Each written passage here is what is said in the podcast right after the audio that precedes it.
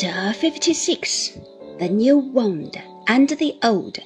No need, oh Steerforth, to have said, when we last spoke together in that hour, which I so little deemed to be our parting hour, no need to have said, Think of me at my best. I had done that ever. And could I tend now, looking on this side? They brought a hand bier and laid him on it, and covered him with a flag, and took him up and bore him on towards the houses. All the men who carried him had known him, and gone sailing with him, and seen him merry and bold. They carried him through the wild roar, a hush in the midst of all the tumult, and took him to the cottage where death was already. But when they set the bear down on the threshold, they looked at one another and at me and whispered. I knew why.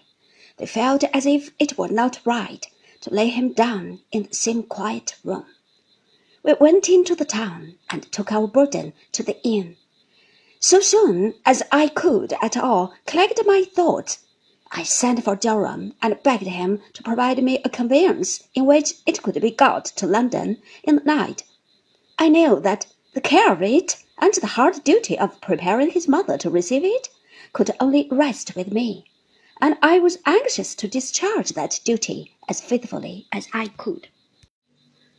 I chose the night for the journey, that there might be less curiosity when I left the town.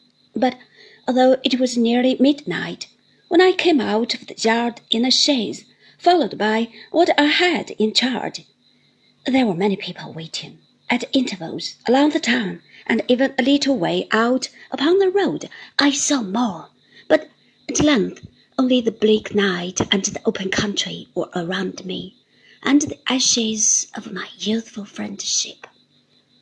Upon a mellow autumn day, about noon, when the ground was perfumed by fallen leaves, and many more, and beautiful hints of yellow, red, and brown, yet hung upon the trees, through which the sun was shining, I arrived at Highgate.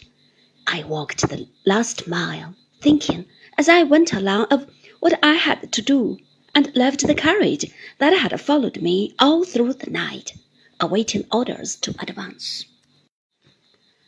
Chapter 56 The New Wound and the Old. No need, oh Steerforth, to have said, when we last spoke together in that hour, which I so little deemed to be our parting hour, no need to have said, Think of me at my best. I had done that ever. And could I tend now, looking on this side? They brought a hand bier and laid him on it, and covered him with a flag, and took him up and bore him on towards the houses. All the men who carried him had known him, and gone sailing with him, and seen him merry and bold.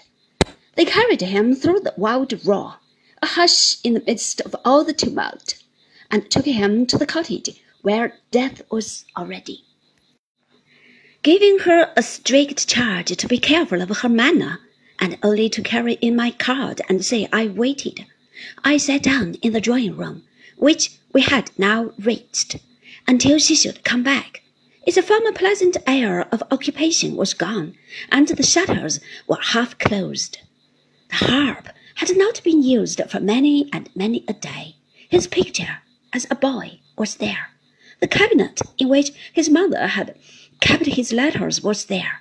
I wondered if she ever read them now, if she would ever read them more. The house was so still that I heard the girl's light step upstairs. On her return, she brought a message to the effect that Mrs. Steerforth was an invalid and could not come down, but that if I would excuse her being in her chamber, she would be glad to see me. In a few moments, I stood before her. She was in his room, not in her own.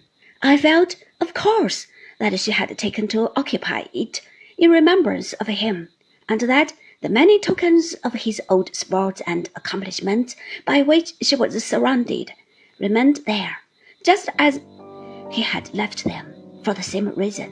She murmured, however, even in her reception of me, that she was out of her own chamber because its aspect was unsuited to her infirmity, and with her stately look repelled the least suspicion of the truth.